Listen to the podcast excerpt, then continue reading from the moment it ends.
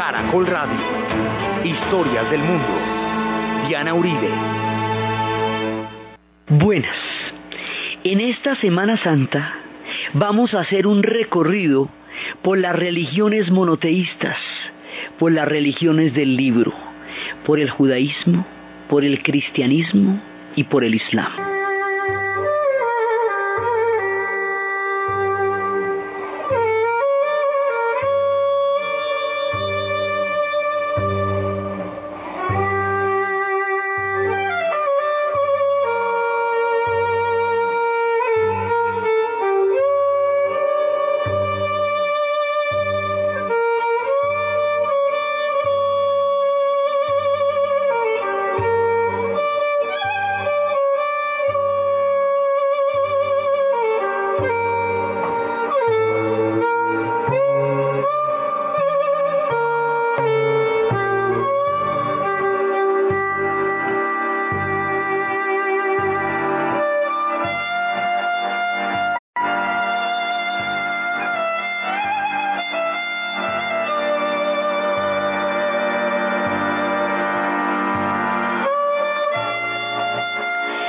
Las tres religiones que profesan el libro, que son monoteístas, tienen troncos comunes y tierras comunes. Nacen en lo que llamamos la Tierra Santa, en lo que hoy se conoce como Israel, Jordania y Palestina, en el Medio Oriente. El Medio Oriente es una región bastante grande y es una región muy antigua.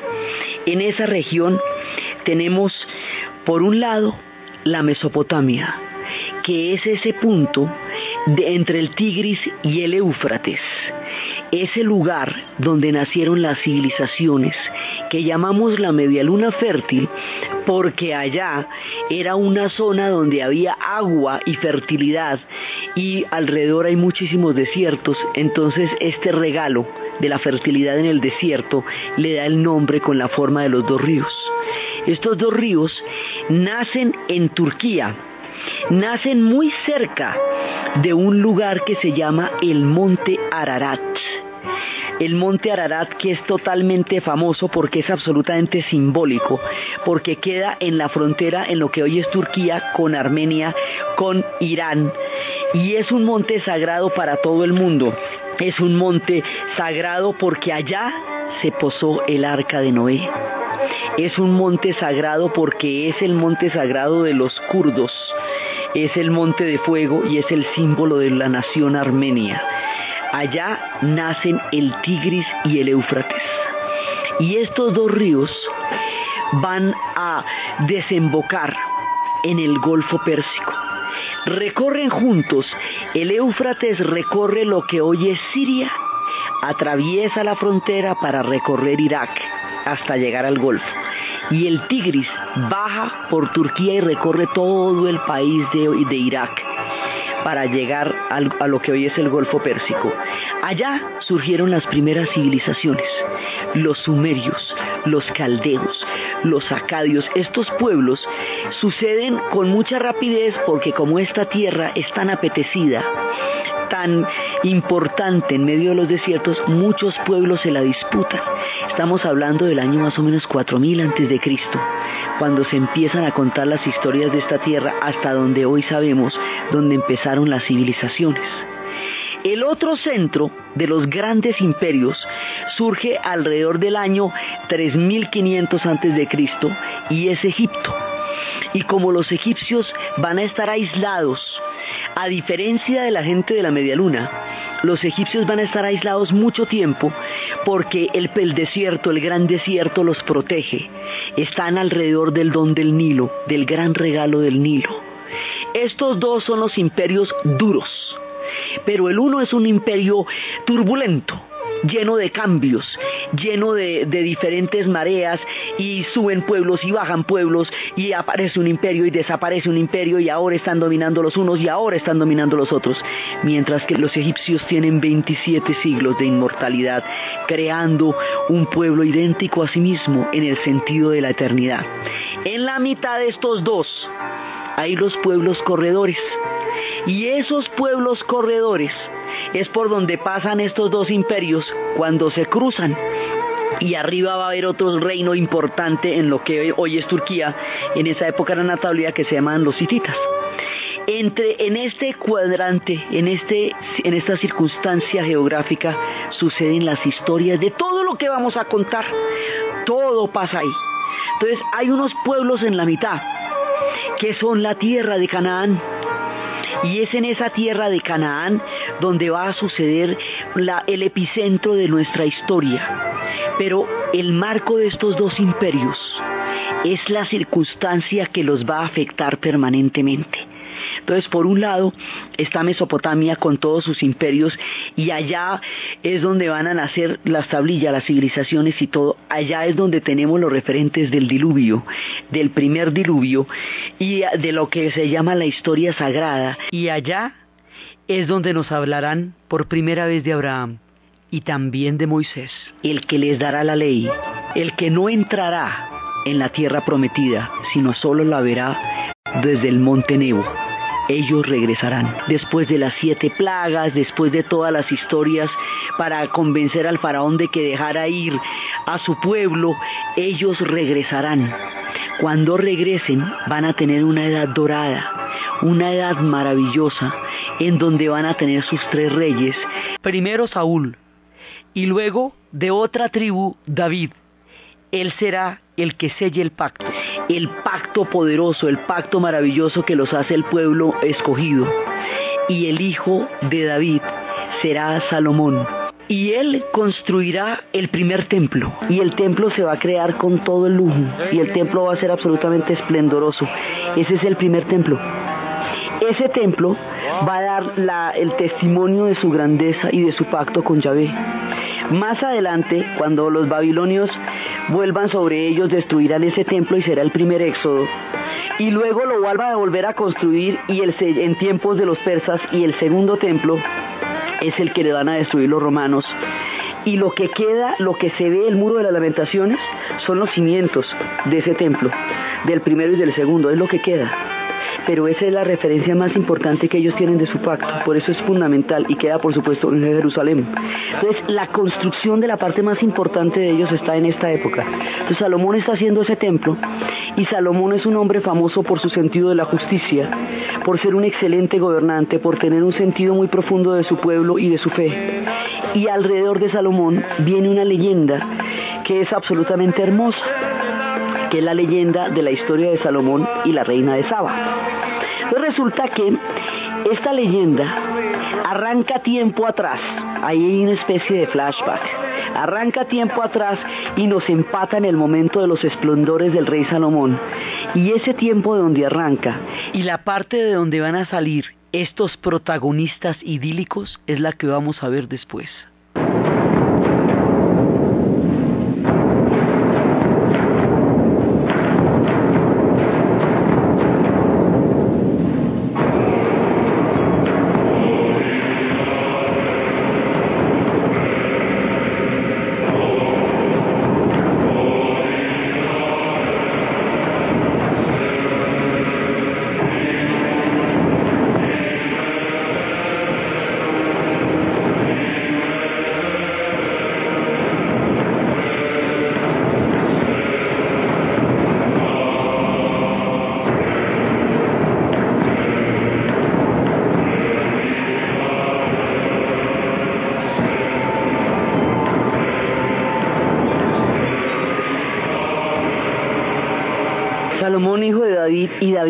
Siendo él el símbolo del arte universal, siendo el David de Miguel Ángel, siendo el de toda, eh, uno de los grandes inspiradores del arte del Renacimiento y de todo el arte religioso, su hijo Salomón va a continuar la grandeza y la va a convertir en el templo.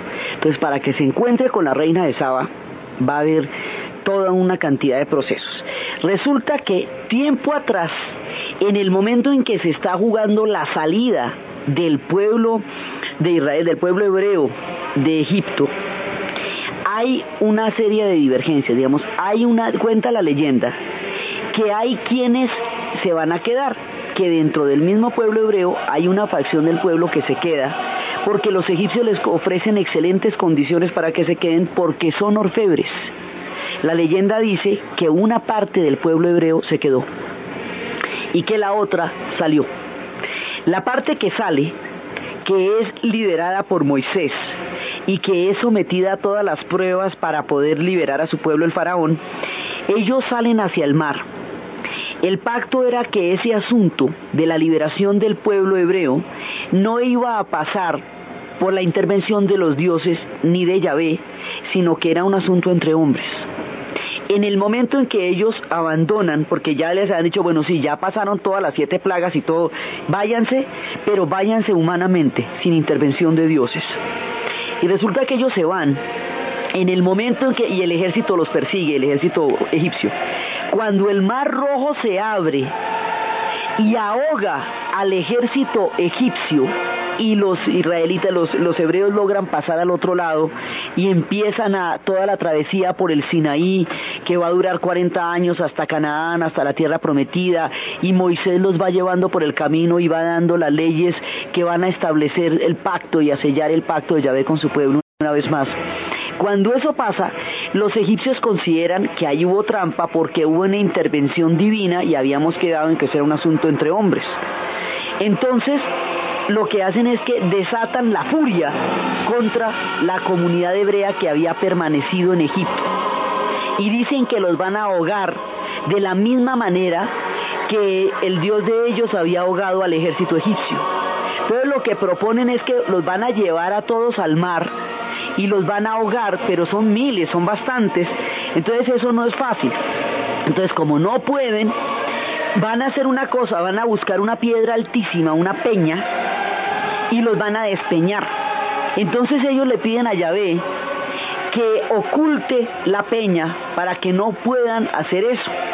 Y Yahvé crea una tormenta de arena. Y columnas de arena se van levantando mientras los egipcios los van tratando de llevar hacia la peña y de llevar hacia el mar. Y las columnas de arena ejercen el mismo efecto sobre los egipcios de, dispersión que si hubiera sido una tormenta de agua prácticamente porque no, es, no hacen visibles a los del pueblo hebreo. Entonces el pueblo hebreo queda abandonado a su merced porque los egipcios finalmente se cansan y se devuelven y los dan por perdidos en el desierto. Dicen, los dejamos para que los devorara el desierto y la arena los ahogó. Como la consigna era ahogarlos y ellos vieron esas gigantescas tormentas de arena, entonces consideraron que, bueno, ya los dieron por ahogados entre, entre la arena y la voracidad del desierto. Y se devuelven y se van para Egipto. Entonces, esta, esta parte del pueblo hebreo que queda vagando por, por, el desierto, va a llegar por ese camino porque estamos arrancando de Egipto. Entonces, si usted se va moviendo por allá, puede llegar fácilmente a los reinos que van a ser Etiopía y Nubia, que es lo que queda en la margen oriental, cuando, hacia el oriente del Nilo. Ahí hay una zona que es toda la parte de Egipto. Esa parte de Egipto colinda con Etiopía colinda con Sudán y con Somalia. Eso es lo que llaman el cuerno del África. Y el cuerno del África es el que empata con Yemen. Y el que está entre, el que divide esa porción de tierra es el Mar Rojo. Entonces, ese reino es el que, donde transcurre esta parte de la historia. Entonces ellos van a encontrar una colina, una meseta, y van a ser felices durante mucho tiempo, van a quedar libres de la presión del imperio egipcio, pero ellos no van a llegar al Sinaí ni van a llegar a Canaán. Ellos se quedan ahí y ahí van a practicar su fe y ahí van a estar. Y resulta que con el tiempo y con la buena vida se olvidan de Yahvé. Entonces hay un dragón que existía en esa meseta y tomaron al dragón como divinidad y se dedicaron a adorar al dragón. Entonces ya andaban contentos de la vida. Entonces un personaje de ellos va a viajar y va, va a encontrar de nuevo la fe. Ese personaje va a salir de este reino y va a ir hasta, va a llegar hasta donde es Canaán y va a conocer otra vez la fe de Yahvé. Y sabe que tiene que volver a restaurar la fe de Yahvé para que no pierdan su camino original. Entonces, Angebo, como se llama el personaje, hace un viaje larguísimo, llega a Canaán, conoce Jerusalén, estará en contacto con la fe de Yahvé y regresa. Él se va a casar con una mujer que se llama Raquel y la adora. Entonces le dice, mire Raquel, vamos a devolverle a este pueblo la fe en Yahvé. Entonces vamos a hacer la siguiente cosa, vamos a derrotar al dragón y vamos a demostrar cómo el dragón es menos poderoso que Yahvé. Entonces cogen, dicen que él se ofrece que él en quedarse una noche completa frente al dragón y que lo va a derrotar, porque él viene en nombre de Yahvé. Entonces la trampa que hacen es que se consiguen un cordero que está bañado en una leche que tiene veneno para que el dragón se lo coma y se muera. Y al otro día aparezca derrotado y comprueben la superioridad de Yahvé. Raquel es la que le va a llevar el cordero a Anguedo y de esa manera Anguedo se va a salvar y va a probar la superioridad de Yahvé sobre la del dragón. Y así lo hacen y así pasa. Y el dragón aparece muerto y tal y entonces inmediatamente ellos recuperan la fe en Yahvé por la superioridad que en ese momento está demostrando sobre el dragón. Ese pacto y esa, digamos, esa manera de recuperar la fe, Angebo la reconoce con un pacto de amor eterno y de fidelidad absoluta a Raquel. Angebo no va a tener nunca más otra mujer. Y resulta que Raquel no puede, no tiene hijos varones. Raquel tiene solamente una hija. Una hija que se llama Memet, a la que van a rebautizar Maqueda. Esa hija es la única que hay entre ellos dos. Entonces los sacerdotes le, piden a Angebo que repudie a Raquel, tome otra esposa y tenga con ella un hijo varón que presida ese reino.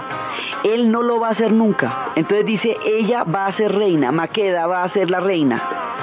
Y eso no tiene discusión. Entonces los sacerdotes dicen, bueno, pero entonces para que Maqueda sea la reina, tiene que prestar el juramento de que siempre va a ser virgen, que nunca se va a enamorar, para que su amor no le vaya a costar la libertad al reino. Y esos son los reinos de Saba, que son los que quedan entre Etiopía, Sudán y Yemen, entre el cuerno de África y la Arabia Feliz. Ahí es toda esa parte, es ese reino, que es lo que va a ser todo el reino de Saba. Entonces, Maqueda queda condenada a la soledad. Y Maqueda, como no va a poder amar, desarrolla por un lado unas leyes súper progresistas sobre las mujeres, sobre las relaciones, pero por el otro lado es una mujer terriblemente dura, porque es una mujer a la que no ha tocado el amor. Entonces le pasa lo que le pasaba, digamos, como la decisión que tomaba Elizabeth, Isabel I cuando decide convertirse en un símbolo para poder guiar a Inglaterra. Ella en sí misma es un símbolo, Maqueda, aunque ni siquiera lo haya podido elegir. El juramento pesa sobre ella y a ella la obligaron a cumplir esa promesa sin preguntarle si le interesaba o no.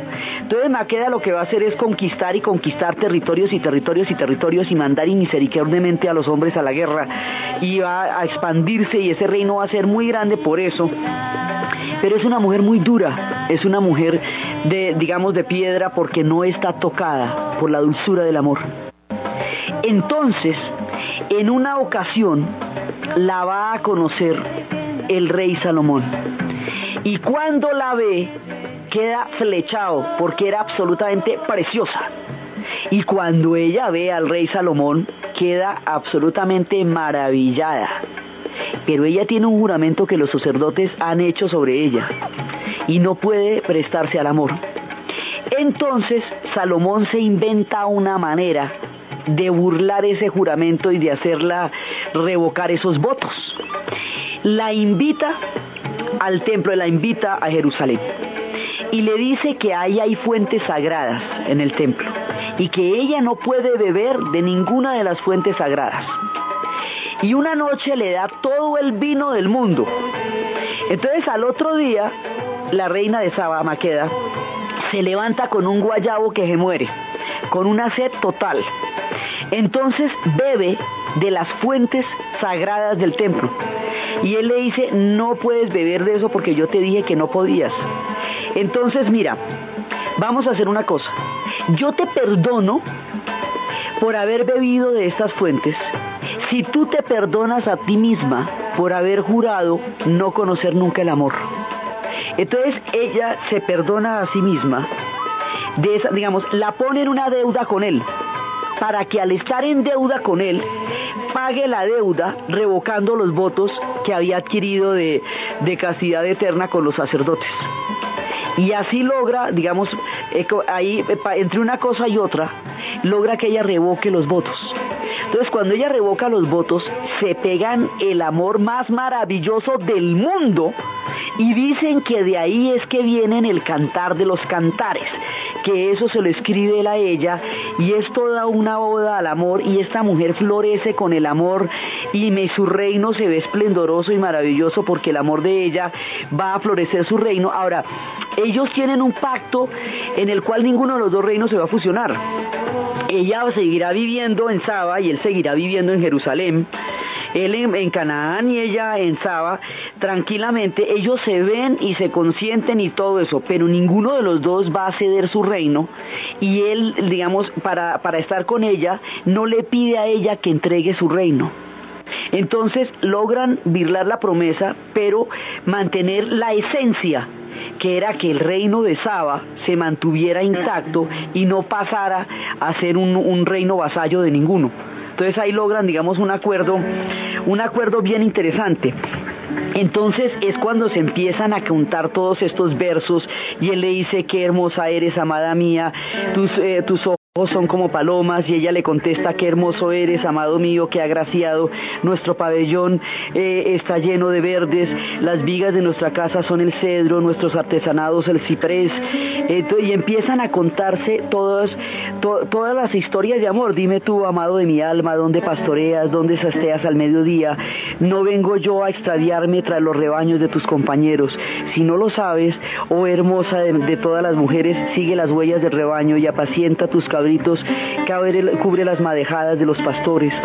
Y ellos se van buscando y se van buscando por entre el amor y van resaltando la impresionante belleza del otro y la voz de mi amado, verle que llega saltando por los montes, triscando por los callados.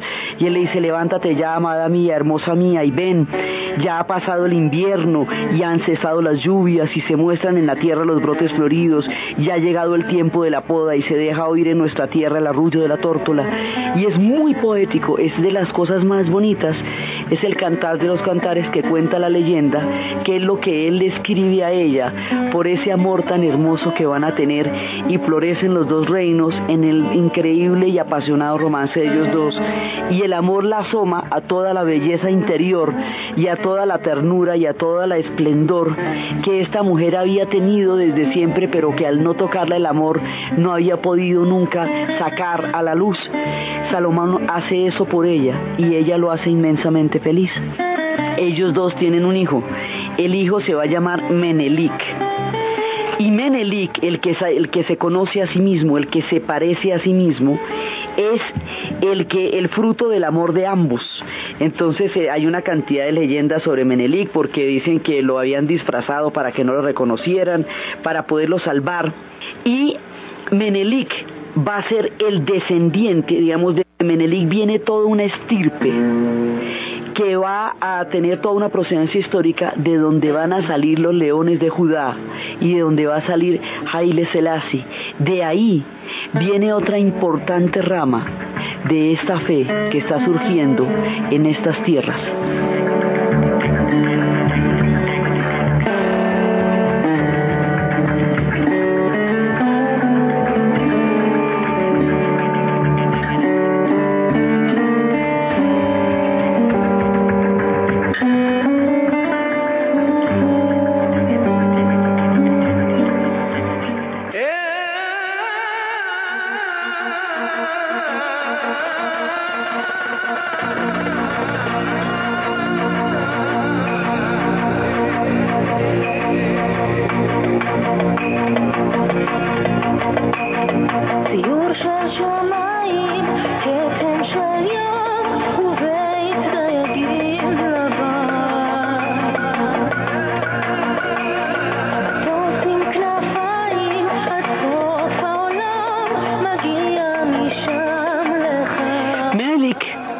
Hijo de la reina de Saba y el rey Salomón. Salomón viene de la tribu de Judá, esa es su estirpe, la de David y la de él, y es parte de todo el conocido. Y en la, en la idea del rey, del, del león de Zion. Zion, Sion es la colina sobre la cual se había construido, sobre la que se construyó el templo de Jerusalén. De Zion, de Sion, de esa tierra que ellos proclaman, ellos son herederos de ese reino, porque además ese fue el único reino, el reino de Etiopía, Babilonia, y hablan de que ellos escuchan las voces de Rasta. Ellos escuchan las palabras del hombre Rasta decir, Babilonia, tu trono ha caído, tu, colonia, tu corona ha caído. Ellos escuchan las palabras del yo Dios hombre, que es eh, como ellos se refieren a sí mismos. Yo, yo como persona, como el yo que, como el Dios que hay en mí, como se irán volando. Una mañana resplandeciente, cuando mi trabajo esté terminado, los hombres irán volando. Una mañana resplandeciente, irán volando hacia la casa de Sión. Y así es como ellos se, digamos, se ubican históricamente y simbólicamente en el retorno a una espiritualidad que ellos tienen dentro de su alma y que se ve permanentemente eh, puesta a prueba por lo que es sobrevivir y vivir en la Babilonia, que es como ellos llaman el mundo. Por eso una gira que hace Bob Marley por los Estados Unidos se llama Babylon by Bus, es decir, Babilonia en bus porque es un recorrido por lo que ellos llaman la Babilonia. Y cuando ellos hablan del éxodo, ellos hablan del éxodo de la gente de Jehová, de Yahvé, movement from Jah people, la gente de Jehová, que son ellos. Eh, va, a, completar un éxodo para poder retornar a sus orígenes. Y esos orígenes están en esas tierras. Entonces dice que el éxodo es el movimiento de la gente de ya, el, el movimiento de la gente de ya que tiene que regresar. Y así es que Bob Marley habla, todo esto son referencias a esa conexión que ellos establecen entre Menelik, entre el reino de Salomón, entre la reina de Saba, entre Sión, entre Jerusalén y entre su propia herencia espiritual. Ellos son procedentes de esta, digamos, de toda esta estirpe y reivindican una, una alta espiritualidad que manifiestan a través de la música y que se va haciendo universal en la medida en que va a cubrir ya después a toda la población de África. Pero los que acuñan esta, esta herencia son una, una, una comunidad de Jamaica a comienzos de los años 20 y la van a dar a conocer cuando esa comunidad sea expulsada de los campos y vaya a las ciudades y en los guetos de las ciudades encuentre a los músicos de Trenchtown y entre los músicos de Trenchtown y los cantos de Babilonia que ellos llevan en su corazón vaya surgiendo el ritmo a través del cual se conoce esta herencia histórica que es el reggae, que es el que estamos escuchando. Y Bob Marley se va a volver el representante que más... Eh, y Jerusalén ellos lo reivindican como parte de su herencia. Este que estamos escuchando ahorita es Alfa Blondie. Él es de Costa de Marfil. Esto tiene una universalidad tan grande que lo mismo se puede encontrar en Sudáfrica, como en Costa de Marfil, como en Jamaica, como en Trinidad en todas partes porque el canto se fue universalizando y se fue identificando.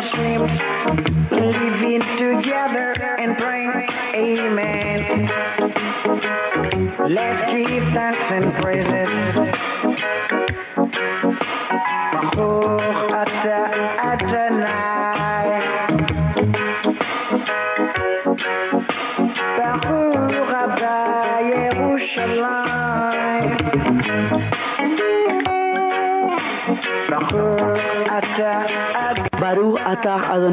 Es como es el primer saludo, el saludo hebreo al Señor.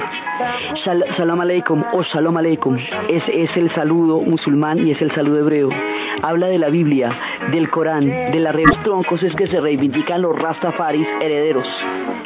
Entonces ellos llevan toda esta simbología, llevan la simbología de un pueblo que no fue esclavizado, llevan la simbología de un pueblo que enaltece una espiritualidad profunda y que está en un permanente exilio, porque el retorno a su espiritualidad eh, se dará el día que caigan los reinos de la Babilonia. La Babilonia, como ellos, la situación de ellos en la Babilonia es una situación de exclusión total.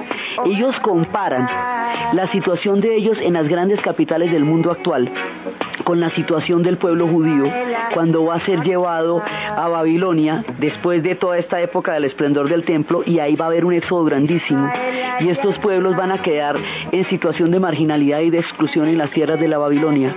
Por eso ellos se refieren a la Babilón como las civilizaciones actuales. Entonces, todo este aspecto sale del rey Salomón y la reina de Saba. Encarna la figura de Haile Selassie, sobre todo en el momento en que Mussolini invadió Etiopía y masacró a un pueblo totalmente inerme en las posprimerías de lo que sería la Segunda Guerra Mundial. Y estos pueblos sacan todo, digamos, todo un orgullo histórico a través de la gestualidad de los Dreads, a través de la tribu de la Raz, a través del, del líder de Tafari y a través de su pertenencia histórica y espiritual a Etiopía. Entonces, esas son parte, digamos, de los legados universales. De aquí sale el cristianismo ortodoxo, de aquí sale una herencia etíope, de aquí sale el movimiento rastafarista. Y ahí, en 1970, van a encontrar en Etiopía en un estado muy, digamos, en un estado muy primitivo de convivencia, pero muy alto a nivel simbólico, a una población de judíos negros que se llamarán los falashas. Y cuando llegan los rabinos a mirar las condiciones de vida y de simbolismo de los falashas, encuentran que estos judíos etíopes falashas de rostros negros comen la comida kosher, escriben en un hebreo que es el de los manuscritos del Mar Muerto, cumplen toda la ortodoxia judía y tienen toda la herencia intacta y tienen la celebración de crear columnas de arena hacia los cielos como una manera de emular esa época en la que el pueblo hebreo estuvo vagando por el desierto y estuvo tratando a través de la arena, Yahvé los protegió de los egipcios y los dejó vivir en el desarrollo de su propia historia.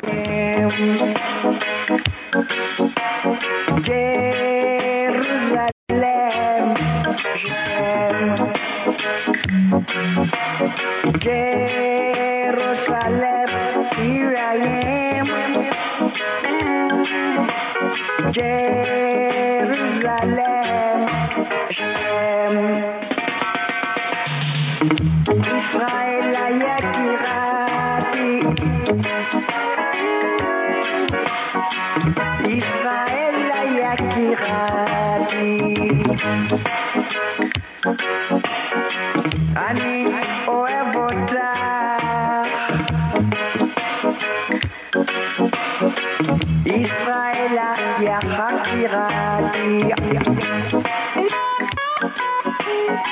ישראל יקירתי ישראל יקירתי Después del reinado de Salomón, va a haber una profunda división al interior de las tribus, porque las demás, las diez tribus, no van a reconocer más hegemonía proveniente de la tribu de Judá. Entonces las diez tribus se agrupan, y las diez tribus son Israel, ¿cierto? Y la otra es Judá. Entonces las diez tribus en su conjunto, acuérdense que estas tribus habían llegado como una confederación cuando salieron de Egipto y atraviesan el Sinaí y llegan a la Canaán, la tierra prometida, ahí ya llegan las doce tribus como una confederación. Entonces la tribu de Judá es la que va a producir a, David y a Salomón. Después de Salomón ellos ya no aceptan otro descendiente de la tribu de Judá. Se produce una división, ya el reino unificado solamente duró el tiempo de Saúl, David y Salomón. De Salomón el reino ya no se va a unificar, se va a dividir en la tribu de Israel, que era la que había venido de Jacob y sus hermanos, y la tribu de Judá. Las diez tribus que conforman la de Israel van a ser, pronto ya los imperios se recuperan, esta, este, esta etapa de, de esplendor y de, y de florecimiento se va a ver de nuevo amenazada por los dos imperios que siempre los amenazan a ellos. Entonces los asirios van a llegar sobre esas diez tribus, sobre la parte de Israel, y se las van a llevar. Acuérdense que los asirios deportaban a la gente, se las llevan, los deportan, los hacen mezclarse con otra gente, esas son las tribus perdidas. Muchas no regresarán, inclusive los pashtuns en Afganistán se reclaman herederos de las tribus perdidas de Israel en el tiempo en que los asirios los llevaron hacia los rumbos de Mesopotamia y el Asia Central. Entonces llegan los asirios y se los llevan y queda la de Judá. Las otras están dispersas por, el, por, toda la deportación a Siria. Ahora, los asirios deportan a la gente y traen otra gente y la ponen donde estaba esa para armar tropel. Sí, básicamente eso hacían los asirios y por eso los odiaban tanto. Entonces traen otro pueblo de lejos y lo ponen ahí donde estaban las diez tribus. Ese pueblo son los samaritanos. Entonces los samaritanos vienen de otra parte, también participan de la fe judaica, pero tienen otros cultos y tienen otros centros, y por eso no, va a haber muchas divergencias entre ellos, y ahí es donde vienen los samaritanos. Los samaritanos fueron un implante puesto por los asirios, traído de tierras lejanas, mientras se llevaron a todo el combo de las diez tribus. 150 años después, van a llegar los babilonios y se van a llevar a la tribu de Judá que era la que estaba ahí, la única que había logrado permanecer en esa tierra y bajo ese templo. Se la llevan. El tiempo que van a pasar en Babilonia va a cambiar muchísimo la doctrina, le va a dar el sentido mesiánico, le va a dar el sentido de la observancia estricta de todos sus ritos, de su comida, de su ley, porque es la única manera en que ellos van a mantener la identidad histórica. Es como cuando usted se va a otro país y usted no quiere que sus hijos pierdan eh, su tierra, sus costumbres, entonces les tiene que hablar su idioma, que dar a comer su comida, que escuchar su música, porque si no lo hace, ellos van a ser totalmente extranjeros y las raíces de donde usted viene van a perder. Lo mismo le pasa a los judíos en el exilio en Babilonia. Entonces desarrollan toda una religión, digamos, la doctrina del exilio es la que van a desarrollar de ellos durante los 150 años de Babilonia. Después, va a surgir otro imperio grandísimo. Hasta ahora solo manejamos dos imperios, pero en todo este intríngulis que nos van a pasar en el mapa del Medio Oriente, va a haber una mezcla de los pueblos y los imperios. Los imperios van a dar una serie de, de coordenadas, porque es que los imperios son como gigantescas sombrillas debajo de las cuales usted queda metido, lo quiera o no. Y la suerte de los imperios pues va a ser la suya si usted está metido debajo de esa sombrilla. Entonces, aquí hasta ahora habíamos manejado solamente dos imperios, Mesopotamia y Egipto, pero nos van a empezar a aparecer más imperios con diferentes características y cada uno de esos imperios le va a dar una historia distinta, va a cambiar y va la dinámica de la zona. Entonces, cuando aparece el imperio persa, el imperio persa, que son un montón de tribus que se van a juntar hasta crear un gigantesco imperio. Ese va a ser un imperio muy organizado, va a ser un imperio que va a tener satrapías, es decir, provincias que tributan, un sistema administrativo muy eficiente, eh, unos ejércitos absolutamente poderosos, eh, va, a ser un imperio eh, floreciente, grandísimo, y su poder va a ser tal que toda la antigüedad del Oriente va a quedar unificada bajo el gran manto del imperio persa. Es como si hubieran construido una gigantesca carpa sobre el Asia que cubre desde Afganistán y la India hasta los límites con, con Grecia en los Balcanes. Todo eso, lo que es el Asia Central, territorios que formaron parte de la Unión Soviética eran parte del imperio persa. Y obviamente todo el Medio Oriente, todo el Medio Oriente, porque el imperio persa va a cubrir, va a cubrir la Mesopotamia, va a cubrir la Canaán, va a llegar hasta Egipto por dentro, y los únicos que van a poder trancar a los persas son los griegos. Y el que los griegos no hayan permitido el paso de los persas hacia Europa, y el que los griegos los hayan trancado en los Balcanes, determina que los persas vayan a ser Oriente y los griegos van a ser Occidente. La historia que se cuenta en Occidente parte de toda la base griega, mientras que la historia oriental tiene toda la base persa. Entonces los persas, no siendo árabes, no siendo semitas, siendo unos pues no siendo de la media luna, ellos son diferentes, pero están colindando porque es que si usted se pone a caminar por la media luna fértil, subiendo ya terminando la parte del valle y la parte de los ríos, ahí ya empiezan los límites de Irán y de la meseta irania. Y esos iranios son muy antiguos, solamente que es que hasta ahora se vuelven imperio. Existían desde antes, pero hasta ahora se vuelven imperio.